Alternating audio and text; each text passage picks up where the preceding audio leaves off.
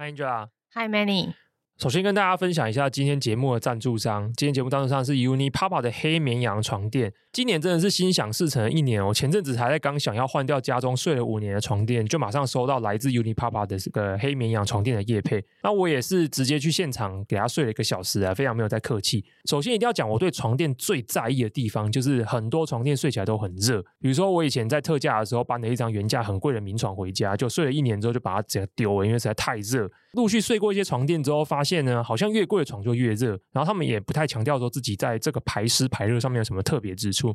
黑绵羊使用了号称排湿效果最优异的材质——天然的马毛。他们说马毛的中空形态得以迅速排出湿气，不除湿也不藏热，可以自然调节床垫层最佳温湿度。光是有特别去强调这一点，我觉得就是实属难得啊，也让我就是很期待这个东西的效果。接下来是躺起来的感觉，而且买床垫的时候曾经做过功课，偶然知道市面上有一种设计叫做双层独立筒，也就是把床分成支撑层跟舒适层两层，两层都个别用上独立筒。来兼顾支撑跟柔软的躺感。不过，通常有用这种设计的床都很贵，那么十几万甚至上在二十万。令人高兴的是，Unipapa 它这一次找上的一样是这些名床的代工厂，以五分之一的价格推出同样有双层独立筒设计的黑绵羊。那黑绵羊在支撑层的部分还使用了比较特别的三段式独立筒线径配比，头到脚分别有三个段落，它的软 Q 啊或者是支撑度不一样的线径的独立筒。在舒适层的部分，黑绵羊则是用上了一点六厘米的独立筒，然后让它整个支撑感是更软 Q 的，以及上面还铺了一个四公分加厚的高密度释压泡棉。这大概就是我一躺下去之后立刻感受到服帖跟包覆的秘诀。最后讲一个非常酷，就是买这些比较贵的东西，大家比较在乎的是售后服务。那一般床垫都会提供保固跟试躺，当然黑绵羊也不例外，它有提供十五年主结构保固跟六十天的试躺，都是符合一般市面水准的服务。不过我不知道 Unipapa 老板头是被什么会打到，他这一次还提供一个非常非常特别的服务，叫做免费床垫换肤服务，也就是免费换一次床垫的表布。那我们什么时候会用到这个服务呢？实在是太多时候用到了。比如说你有在床上喝东西的时候不小心打翻了，或者是你家里有养宠物，然后它跑去床上把你的表布把它抓破，甚至是你的宠物就是不乖，在上面撒一泡尿，其实就是很多时候其实会破坏这个床垫的表布。那以前有些使用方式可能就觉得说，呃，因为换这东西家具行会给你收很贵的钱，所以决定说干脆直接换一个床垫。但这一次 Unipapa 的黑米啊是可以提供给你这样整套床垫表皮换肤的服务。总结来说呢，Unipapa 黑绵羊就是一个拥有超高性价比、用料很好、售后服务更是夸张的床垫。当然，这不是一个一两万块钱的入门款床垫啊。那如果你原本就是在找一个十万或二十万的名床啊，我认为黑绵羊是一个相当有竞争力的选项啊，值得参考看看。Unipapa 黑绵羊现正在限量限时七六折集资中，且只有参与集资计划的赞助者才享有免运以及上面讲的免费床垫换肤的服务。那有兴趣的朋友，欢迎透过节目资讯来了解更多。讲完叶片之后，我们就先开始来闲聊一下好了。闲聊一下，我发现我最近很想要训练自己闲聊的功力。好诶，这个契机是这样啊，就最近不是 Spotify 放榜，对，所以就很多人贴自己的 Spotify 最爱的 Podcast 的清单，然后我就从里面开始做一些功课。我发现，哎，其实大部分人听的都是很多闲聊向的节目。我发现闲聊真的好难哦。为什么？超级难的。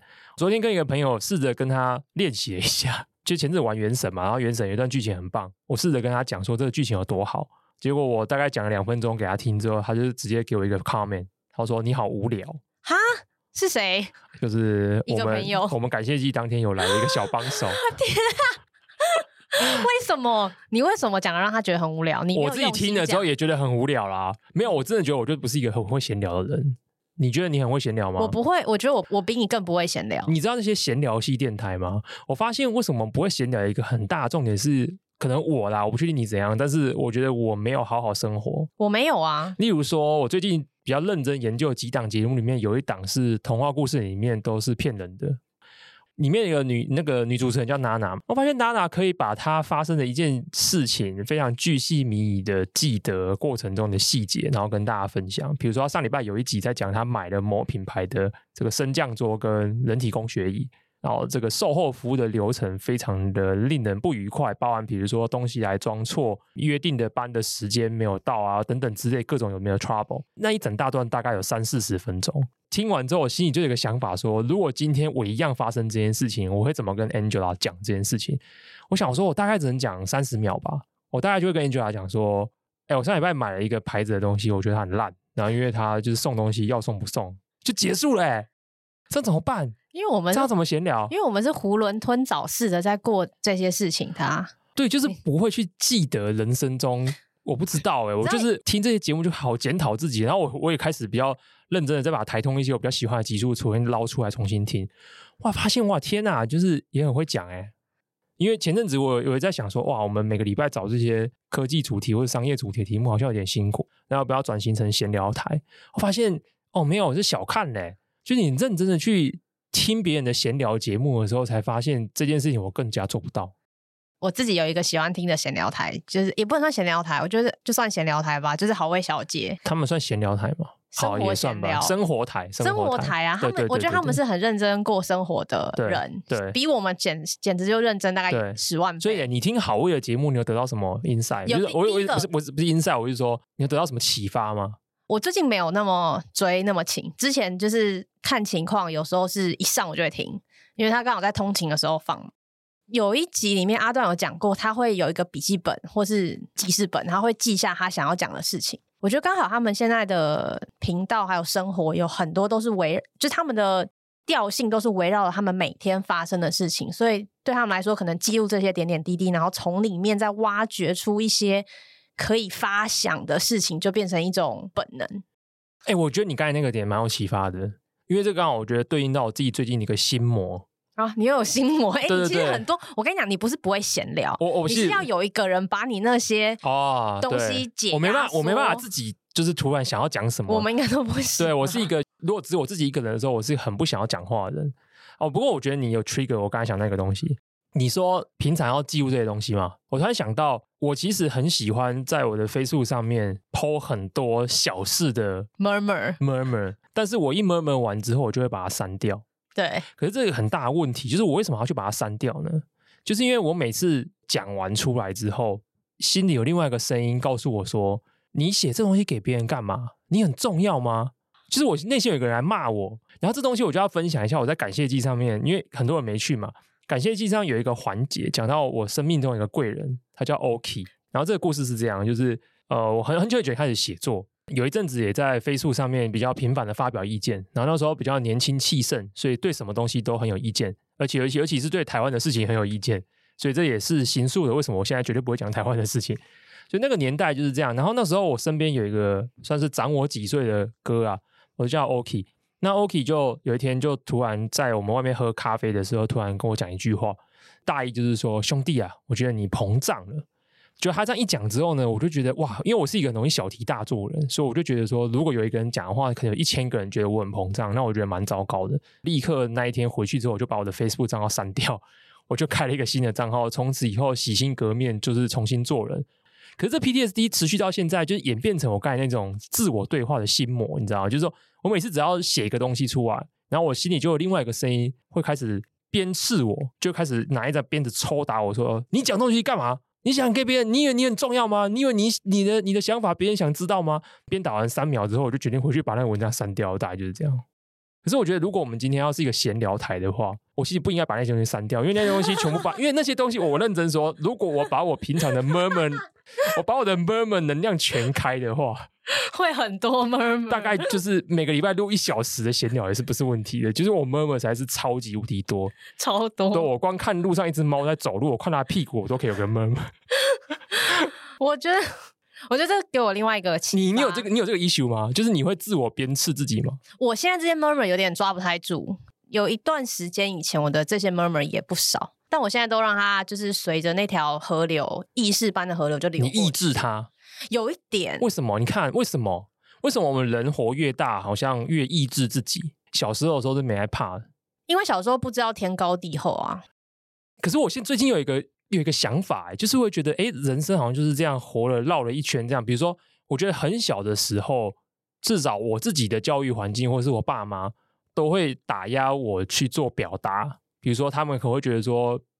不要出头啊！不要发表太多意见，不要怎样，不要讲太多话。然后所以说，超过现在这个年纪，三五到四十这个阶段的时候，就会觉得身边的人都蛮提倡表达的。例如说，发现很多人都很想去学什么个人品牌之术。其实我真的不懂为什么这么多人想要学习怎么如何打造个人品牌。可是我就想说，这不是我小时候家长或老师最打压的吗？就是打压你不能有个人品牌。时代变啦，那个时候打压是因为管理的需求嘛，管理方便。哦，现在是因为没什么好管理的，而且有这么多人。虽然台湾人口没越来越多，但是有各种原因，哦、社群网络、还有媒体、还有科技的发达，让我们每个人看起来的 differentiate 要更明显。就变这样子，有可能吧？对啊，所以我就觉得说，哎、哦，现在就是变成是说我反而又要回头去克服我以前被教的这一套。我以前小时候被说不要出头，然后我二十几岁的时候被前辈告诫不要膨胀。可是我还发现，哎，好像不对耶，好像到我这个年纪的时候。会膨胀跟会表达自己的才是王道，大放厥词才是王道。大对对对对对对对，哎，你今天不错，你今天放的蛮开的哦。你一开始马上讲了，你就是偏敏感的字词，我觉得蛮好的。这种很敏感是不是？我不知道，我不会剪掉，你不用担心。可是我觉得你刚刚讲同片跟好味小姐都有一个，就是讲生活化的东西，他们都蛮 focus 在自己，或是自己很重、哦，不要去批评别人、啊。对对对，就是说自己从一些事情或跟外在互动得到的感触。大学的时候也喜欢 murmur 的时候，我喜欢发表感触的时候，嗯、文青的时候，哎、欸，就会被人家 diss 哎、欸。你不是很喜欢比战吗？那时候就挺好的、啊。没有没有，比战跟发表感触是两回事。比战是去骂别人嘛，哦、发表感触是发表自己的感触。哦、可是发表自己的感触的时候，就会被 diss 说你真的想好多、哦，你知道吗？这是一个偏负面的描述，就是会觉得说你为什么想这么多？我不知道是时代不同了，还是自己已经跨过那个生命阶段了。我现在都觉得这些东西是备受赞扬的，你知道吗？就是 emo 是被赞扬的，然后勇于分享自己的生活点滴是被赞扬的。代表你很真实啊，emo 部分啊，代表你相对真实吧？没有，我不是说大家赞扬我，我说这个社会像是赞扬这件事情的。可是我我怎么觉得我自己的成长经历这些东西不被赞扬的时间是绝大多数的？嗯，你有这个感觉吗？是我个人的偏见还是？还是我 PTSD 的投射，还是真的不一样？有可能不两个都有。OK，有可能两个都有。我觉得时代的确有比较鼓励大家发表自己的意见，从教育我觉得可以多多少少看得出来。哦、oh. 嗯，但是我们这种人给自己的 PTSD 其实也蛮严重的。哦，oh, 各有一点。哦、oh,，OK，对，我们会审查再审查，然后调整再调整，编辑再编辑，这就不是一个很正常的现象。老实说，okay, 好，对我，我觉得最近这个礼拜因为。听这些闲聊系的节目，我有很深刻的反省，觉得哇，真的应该更活得像他们一点呢。那你就把每天就是做了什么狗屁倒灶的事都拿出来讲啊。没有，就真的是要说服自己的心魔啦，就是会觉得对，就是这么重要，就是有人想看。好可怕！今天这集的走向从开始就有点歪。哦、好啦，所以总而言之，这是我我最近我觉得你 trigger 我刚才这个想法，也是我最近真的是在想的事情，然后我觉得蛮好的。好了，那我们前面闲聊结束，我们就开始切入正题。今天的题目呢，基本上也是一样，我不知道 Angel 要讲什么。我有先给你个 heads up，你只有给我四个字啊，智慧路灯。对不起，而且这是两个礼拜前跟我讲的，两个礼拜前跟我说，哎、欸，我最近有一个得到一个题目，也是智慧路灯，然后我就说，哦，好，因为反正我没听过，我只要没听过的题目，我都跟他说好。哎、欸，我岔题一下，说我们上上一集讲 Pixel Lot 嘛，Pixel Lot 就很酷哎，因为有最近不是台湾在办那个亚锦赛，是不是？不是啦，是那个 Meet Taipei，Meet Taipei。然后有一个人去现场之后回报我一间台湾的公司，很酷诶，他们也是在做运动赛事相关的东西。嗯，不过他们比较 focus 在分析 analytics 的部分，所以他们是也是用摄影机，但是他们会记录很多分析的资料。它不是像 Pixellog 是 focus 在转播上面了。你这你这会留着吗？会啊。哦，干嘛？你知道这家啊？我可能听过。哦，我们没有讨论他，我只是说，哎、哦。有人分享这样的 feedback，我觉得也蛮好的。这样好微妙。对我们的我们的节目，对搞得你很那个，好不好？对对对。这里面最喜欢自我审查就是我了。对对对对对，完全承认这一点。而且蛮赞。我说到这样 feedback 就觉得还蛮有意思的，因为确实有一些题目我们讲了，maybe 我们。没有一点都不行，一点都不行。但但实际上对一些人也是有帮助的，因为他们也是因为这样之后，他们那个人跟我说，他就是在现场跟那一个摊位的人就聊了起来，就聊到 Pixel Lot。他也是因为听我们节目才知道 Pixel Lot，然后而产生这样子的一个对话。我们成为别人的谈资之一了。对，我觉得好棒，对，很棒。所以说，智慧路灯。Maybe 我觉得可能台湾甚至是有公司在投入的，但反正总之我不知道。那 Angela 在做之前也没那么知道，就是今今天他分享的第一个题目。那如果后面有时间的话，可能就再额外分享另外一个题目吧。就是我这礼拜一直在想，我到底要讲什么。啊，想到后来就觉得好像好像回到一个，就讲一个老梗好了。也是一直以来我蛮想讲的老梗，就是字节跳动，呃，我不确定台湾对这个公司的名字熟不熟悉，大家可能比较熟悉它的产品，就是抖音跟 TikTok 啊，总之是中国现在算是互联网公司的。国外媒体有揭露，今年的整个营收跟净利的话，字节跳动已经超越腾讯，对，算是蛮蛮巨头的一个状态。那他们在过去六七年来都有投入游戏的 business，但最近决定要把这个 business 算是收掉。背后有哪一些我看到比较有趣的点，然后也可以反射回去一些其他公司在做类似的事情。这 maybe 如果节目后半段有时间的话，跟大家分享一下。首先，先来比较有趣，我个人觉得比较有趣的 Angela 的智慧路灯的 part。好哦，怎样干嘛？你们很惊恐的样子，有一点很惊恐。每次被 cue 的时候，我都觉得很惊恐。有趣啊，有趣，有趣。我们最近这个节目就是有 Angela carry 的。好好好，听你说，听你说，都听你说。对对对，没有这个灵感是讲，就是也是在找题目的过程。然后我已经完全想不起来用什么关键字，反正就是 random 的看一些新闻，通常都是从新闻里面找灵感，就看到了呃，美国圣地亚哥警局，他们应该说圣地亚哥市吧，市政府。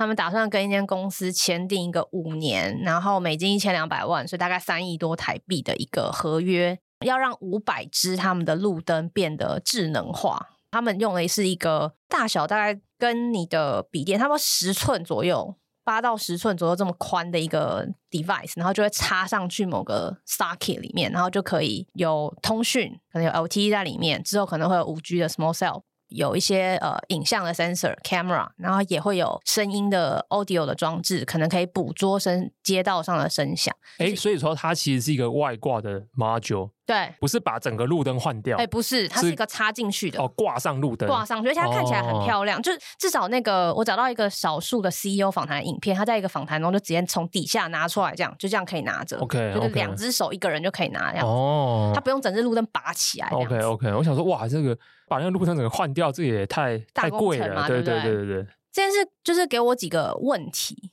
就是为什么是这时候一千两百万五年，说多不说，说少还不少。装了摄影机，因为我看到第一个反应就是摄影机是不是又有一些 privacy 的 issue？那为什么这个时候这个市政府可以去通过这样的就是类似法案跟预算？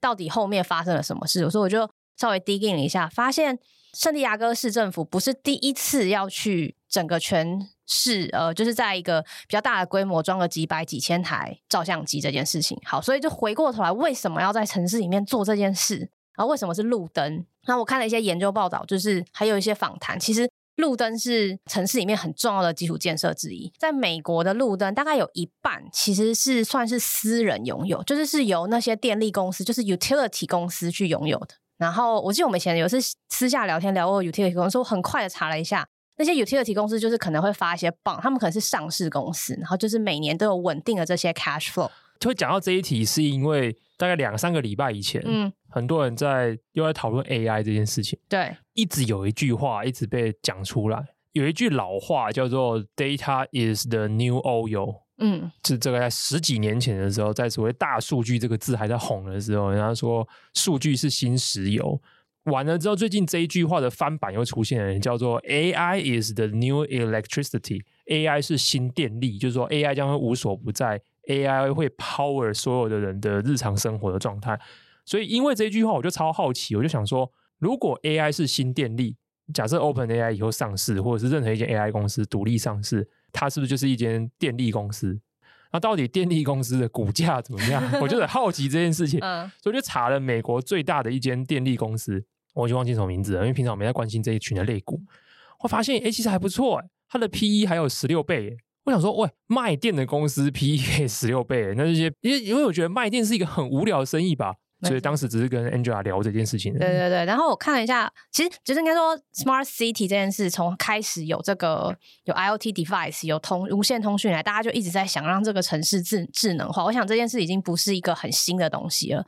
路灯在这里面扮演什么角色？因为路灯全美可能有四千万只，一个中大型的城市可能有上万到呃十万只都有。这些路灯有一半以上都是呃所谓的 utility 公司拥有，也就是说有一部分其实有蛮大一部分可能是私人公司拥有。所以在这路灯智能化的过程中，中间其实你是要有一个 attachment fee，你是要付额外的钱才能够装 gadget 在上面，而且那些 utility 公司是可以分润，哦，因为那些都是私有资产，别人家的东西啦。也你可以这么说。那当然，比如说市市政府市警局要给你调资料的时候，你可能他们可能有些 agreement 不能够不给，但是终究这是一门生意。也就是说，在美国这些不管是什么电力、水利这些，这些其实就是某种程度上是一门可以被优化、有机会被优化的生意。好，回过头来那个路灯的事情。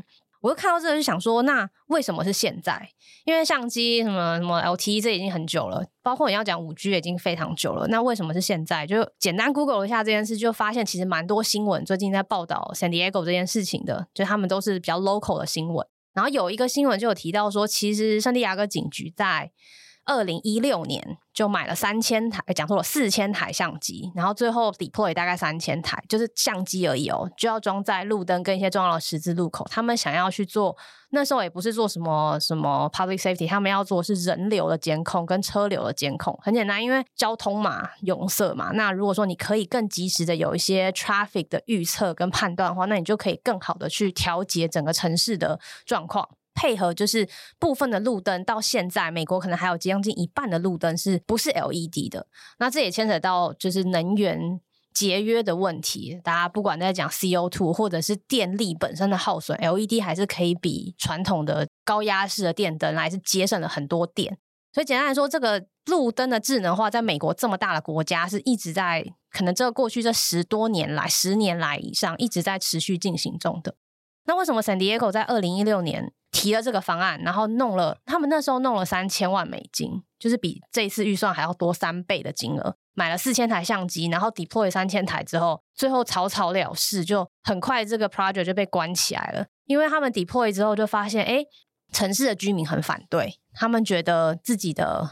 什么隐私啊，什么会被监控啊？然后他们也觉得，就是市政府跟市警局很快就做了这些事情，可是没有跟大家讨论，没有同意，没有开什么居民大会，没有说好你们这些 data 怎么用，叭叭叭，所以他们很快就下架了。这他们怎么下架？他们也不是把相机都拿下来，毕竟都装上去了嘛，他们就只把后端的那个后台的 access 给关掉，所以那个相机可能还是在，然后 capture data until it can't，然后也不知道怎么办，就是一个你知道放在那边的样子。经过了这么多年呢，这些额外 access 的三千台相机，还给他们带来更多的 maintenance 的成本，因为这一次就是买断装在那边的嘛。其实整个市政府跟市警局是不知道怎么去维护这些东西的。这一切，这一切都持续 going，然后花了这么多钱，也没办法再继续推动，然后就卡在这边，直到两件事情发生，一个就是疫情。根据研究资料统计，从美国从二零一九到二零二零这一年来开始，因为疫情的关系，还有种种其他，我觉得经济情况也导致一些变化。呃，美国的犯罪率其实是有在上升的，那上升的幅度依照城市的大小还有区域的不同，可能在三成、五成到六成都有。超惊人，对，就是超多的。我觉得其实蛮多，因为它那个是一个很 significant 的。对啊，对啊，三成就就不得了嘞。对，这严重的影响什么？就是警局的执法，不要说警局执法人员解决案件的这个 capacity。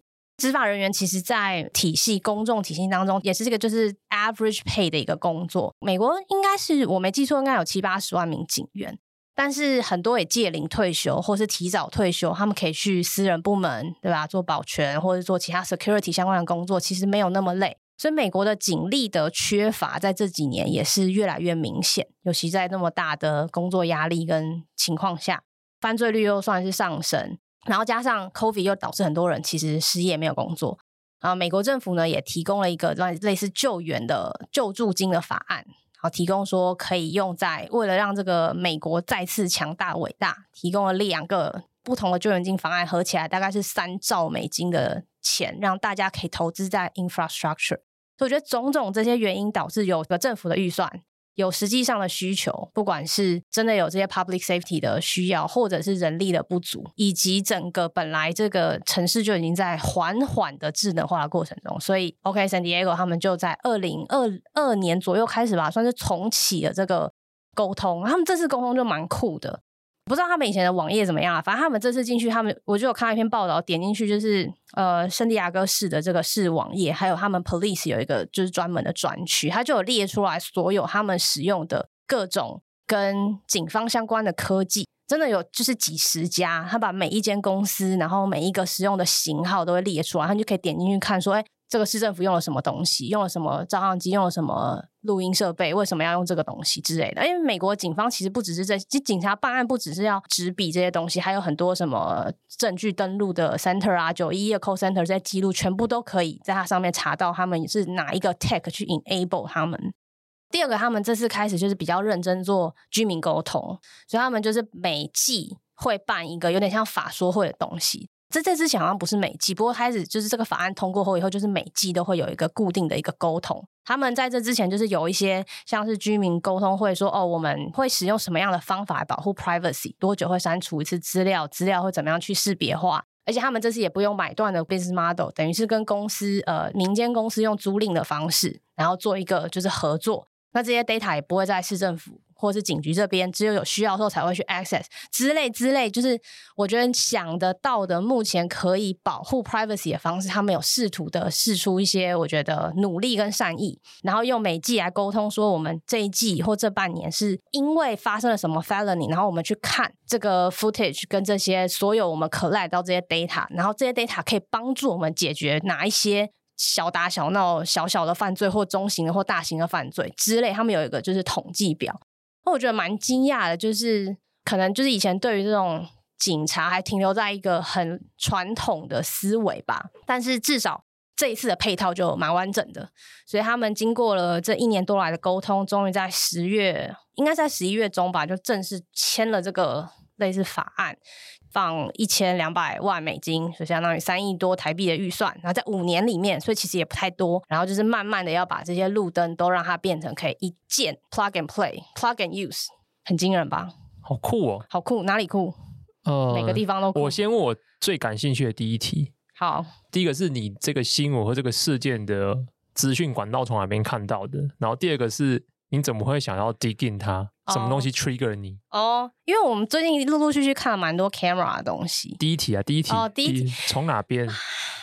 我觉得不是 random search 到，但我应该是找了某些公司的公司之后找到的。哦，所以你是先有一个领域你想要研究，对，所以才抓到这个新闻。对，因为我觉得好像一般蛮难 random 的去接收到美国 San Diego 要干嘛的这种东西。对，这蛮 regional，这蛮难见报的。regional 的。对对对对，对，OK。那你当时是因为想要 dig in camera business，所以才去 access 到这块资讯？哎、欸，对，其实是。但我后来发现路灯这件事好像是一个，就是整个城市在变得智能化中的一个蛮重要的 infra。而且我刚刚录音过来就有特别看了一下，我们的路灯看起来就，我们好像的这些 device 只有装在红绿灯附近。对啊，就下方那个摄影机。但不是不是路灯都有，路灯就干干净净，或是一个 LED 路灯。对啊，应该说我们的那个。载体对，不是路灯，好像不是，我们不是挑路灯，我们好像不是挑路灯。对，那他们这五百台会就是放在一些他们觉得可能比较需要呃 highly monitor 的地方，然后也承诺会跟居民就是长期的沟通这些。反正应该还是有很多人反对啦，这种 privacy issue。我想不管怎么样，只是这世代 privacy 已经变成一个不可不谈的话题，但要想个办法去处理它这样子。不过你刚才讲那个案例让我真的。就是差题，有点差题，应该也没有到差题啊。就是很有感的部分，就是 privacy。比如说，你看 San Diego 政府，他们花这么多的力气去跟民众说明，以及他们揭露他们使用哪一些科技的 solution，跟说明他们怎么使用这些资料。我我最近真的特别有感受，诶，我我没有在美国长期生活过，所以我不知道美国的民主是怎么一回事。但是因为我最近有一些工作上的需求，跟台湾的政府部门会打交道。虽然我们不讲台湾事，但是身为台湾公民，我觉得还是可以靠北一下。就衙门真的蛮深的，因为衙门呢，对，就是觉得没有我，我觉得民主这件事情就是这样。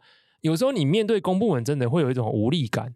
有一些法条赋予他们可以直接执行的权利，然后这件事情其实你是没办法去 dispute，你知道吗？嗯，我大概知道。我觉得这蛮惊人的。我后来就觉得哇，其实还蛮蛮蛮不民主的。就有一些事情没没有什么商量的余地，因为这些事情已经被他们被 authorize 了，嗯，所以他们可以这么做。他们也可能形式意义上找你来开开会，那至于开了这个会，他要不要照着会议的结论或者是会议讨论的结果来去推动，他也不屌你，因为反正不这样弄你也拿他没办法。我觉得在一定的 level 底下，这个政府这个 entity 的权力的 authority 很大。而且基本上你也没有什么能力去反抗他。嗯，然后你最好的反抗，所以我我小时候其实不懂为什么大家都要找立委，后来发现你也没别招啊，你也只能找立委，不然呢，因为你也没办法打什么官司，嗯，然后你不找立委或者是不找市议员，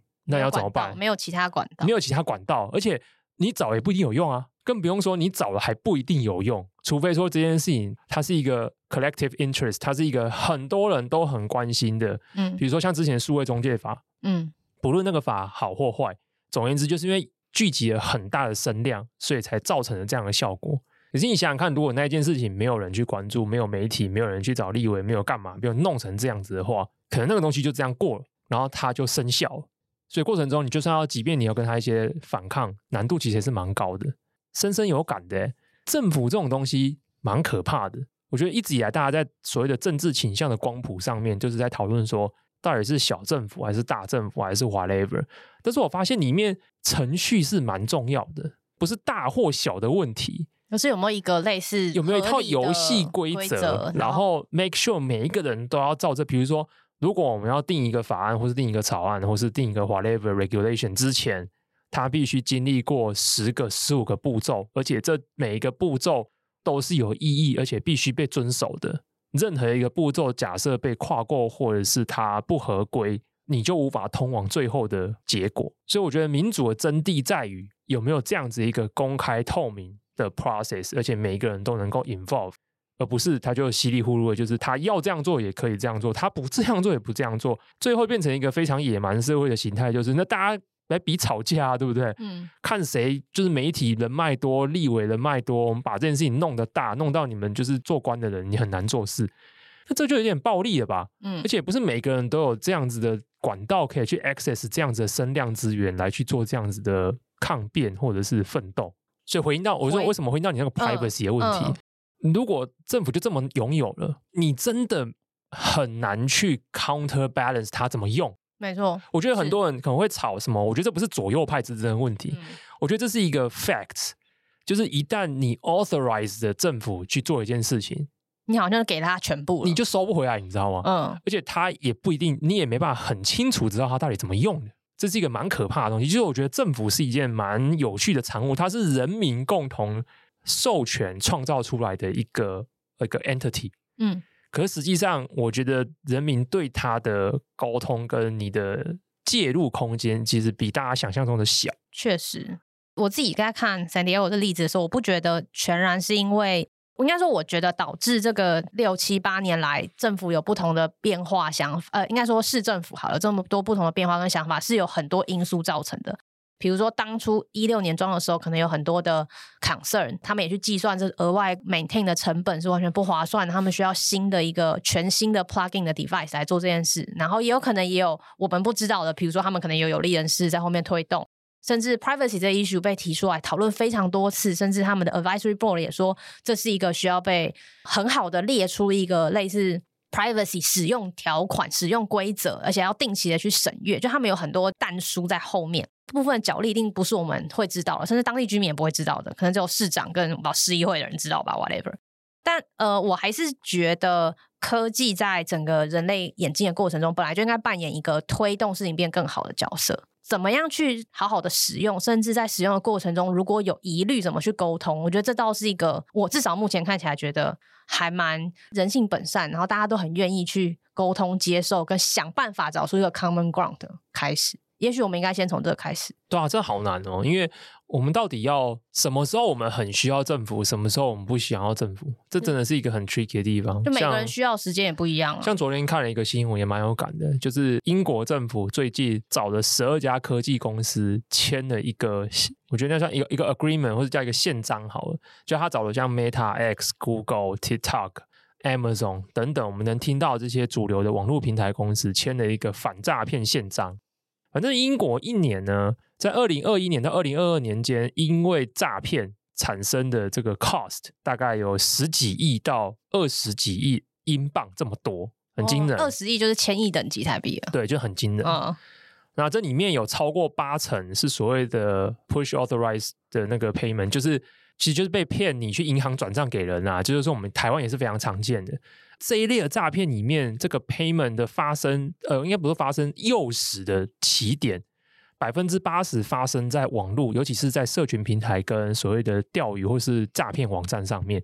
那这件事情大家现在很有感吗？就是你在脸书上就滑到谢梦工要开赖社团，啊，进去里面一定就是我没有进去过，我不知道，但是可想而知，可能进去里面就是开始透过一些报会员费或是报名表或是 whatever 的方式叫你转钱给他嘛。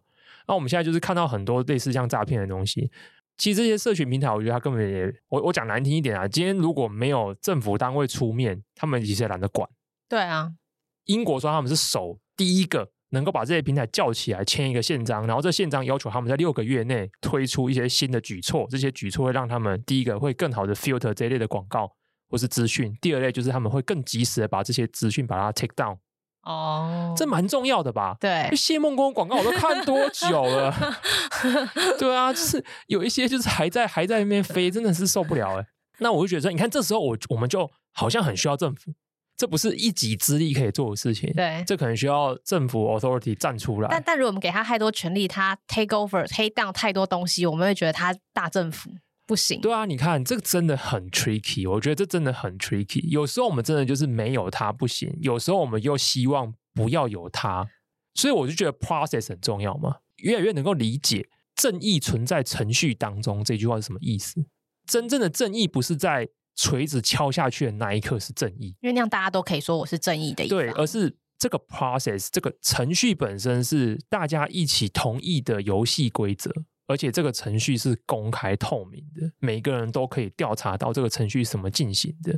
对，这件事情就扯到另外一个东西。我跟美国法律也没那么熟，但是最近两个礼拜以来，我蛮关心一个 case，就是 Epic Games 告 Google。哦、有哎，你是不是有聊过？没有，我没有聊过。你是写电子报？我写电子报写的。对对对。反正 Google 今年下半年面临到两个比较大的官司。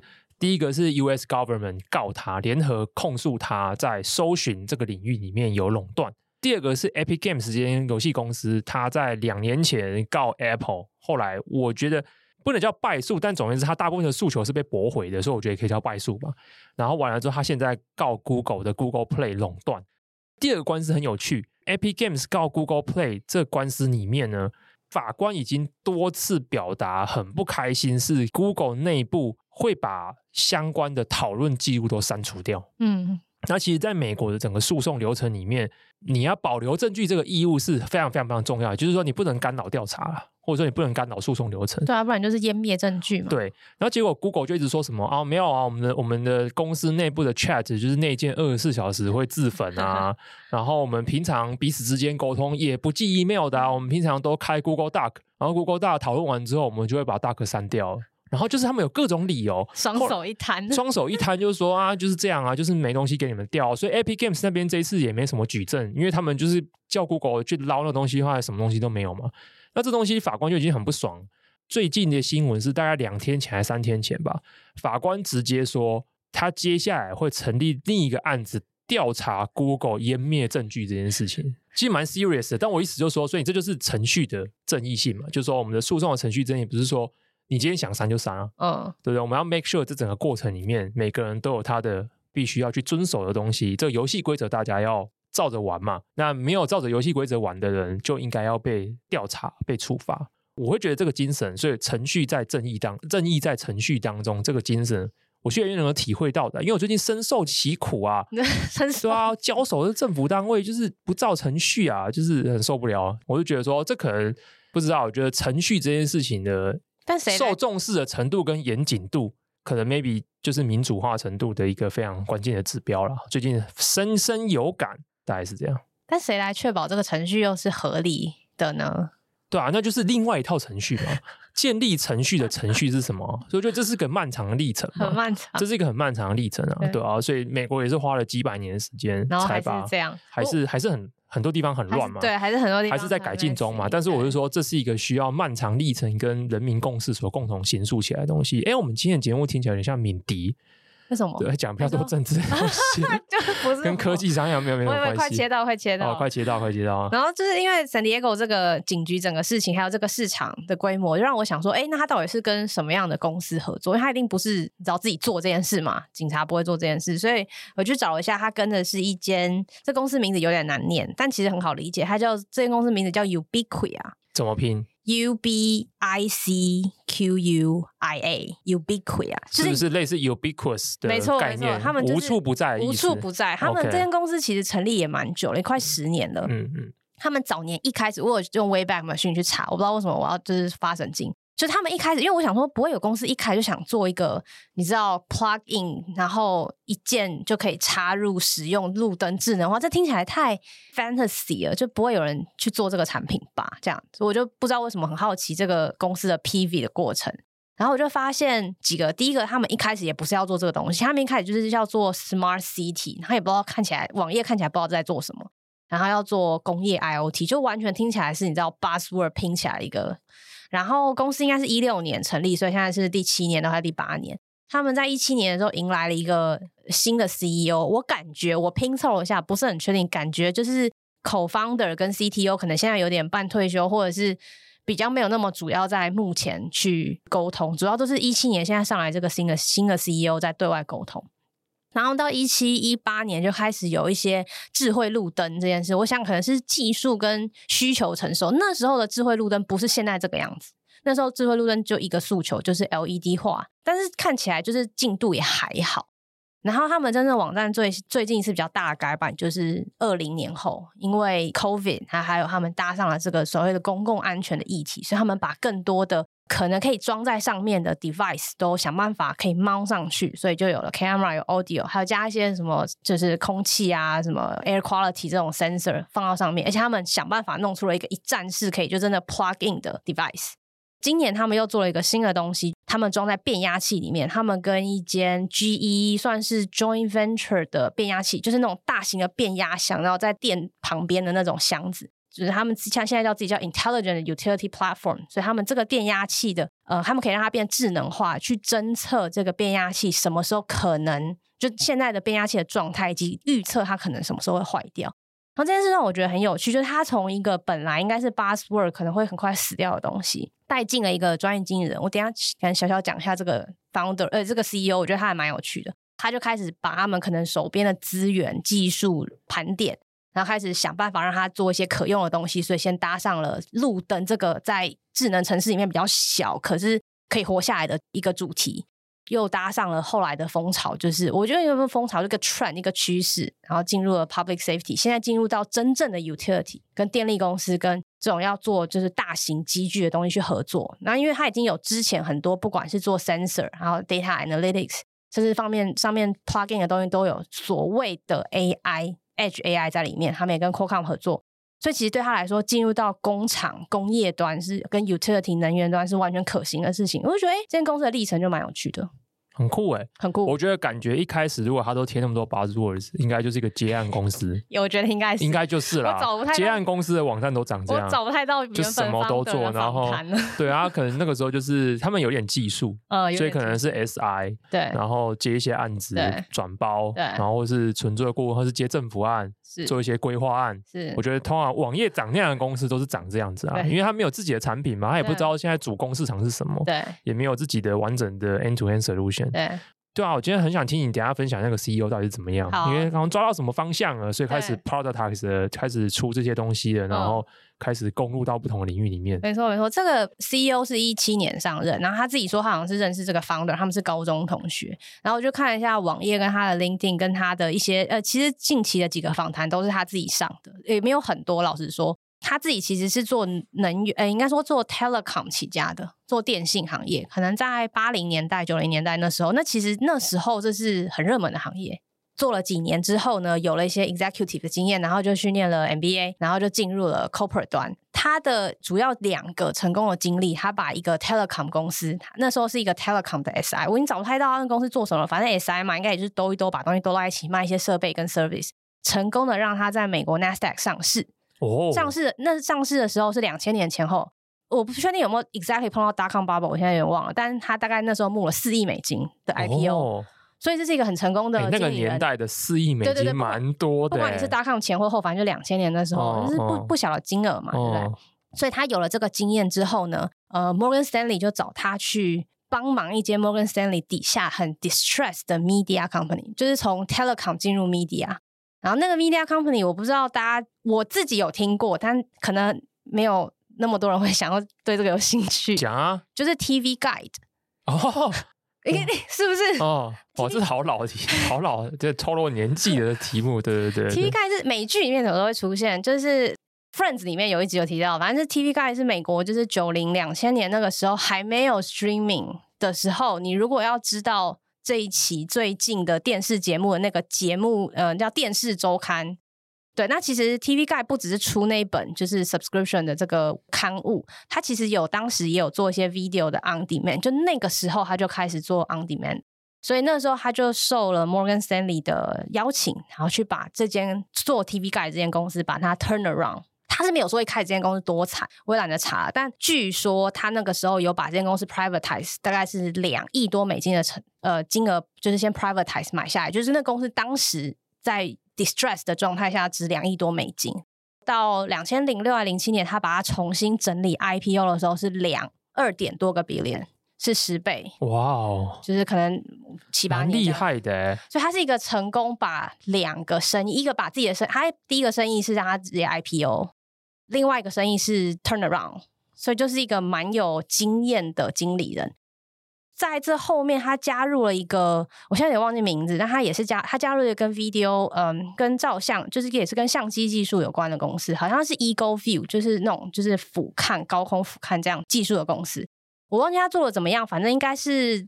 就是一个蛮专业的，有在 camera 整个技术上面有一些琢磨的专业经理人，所以可能就被自己的高中同学找来，就像你讲的嘛，也许他们当初的 founding team 没有很想得清楚要做什么，那觉得自己高中同学好像蛮厉害的，做过了几个不错的生意跟事业，就请他来 turn around 这个生意。哇，这段好好奇哦，就是如果我有一个高中同学。过去的经历这么显赫，我要怎么请他来？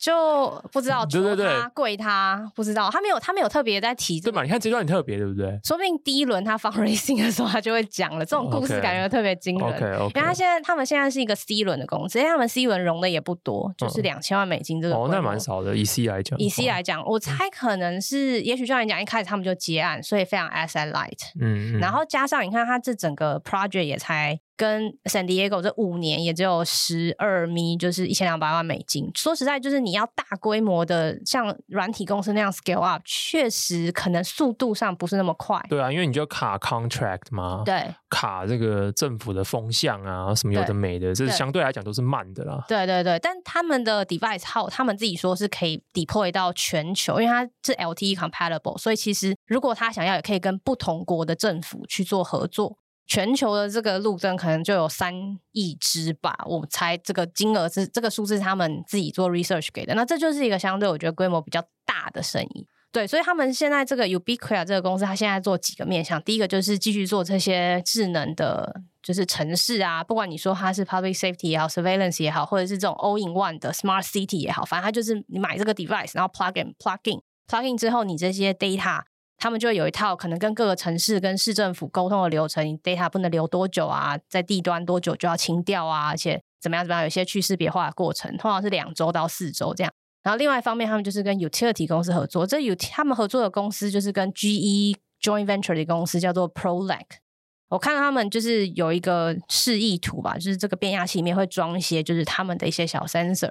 那他们说，因为透过他们过去已经长期跟这种市政府，呃，应该说这种就是 public safety、public 有关的单位去合作，说我们可以，我们的 device 可以收集各式各样的资讯。那这些资讯如果今天是用在大型的这种变压器上面的话，我们可以怎么样去 monitor，不管是电的用量啊，然后甚至机器什么时候可能会坏掉啊，甚至这个变压器如果整个爆掉，像他们，因为他们公司总部在。佛罗里达州，他说，有时候那个飓风一来，什么这个地方变压器整个爆炸，然后电力直接大停电。可是，其实你如果有一些预先的其他的 metrics，有些 data 可以帮你预测，比如说跟这些城市的这些整个 sensor 的这些 data 可以做结合，那你就可以知道，哎，我是不是要派人先去，就是稍微做一些 procurement 保护，甚至如果这呃 transformer 这个变压器本来就很容易已经到了年限的话，我是不是预先去做一些。更换或什么的，我觉得这个蛮有趣。就是这间公司，它其实规模不大，对吧？Series C 才融了两千万美金，然后团队其实也没有看起来太 techy。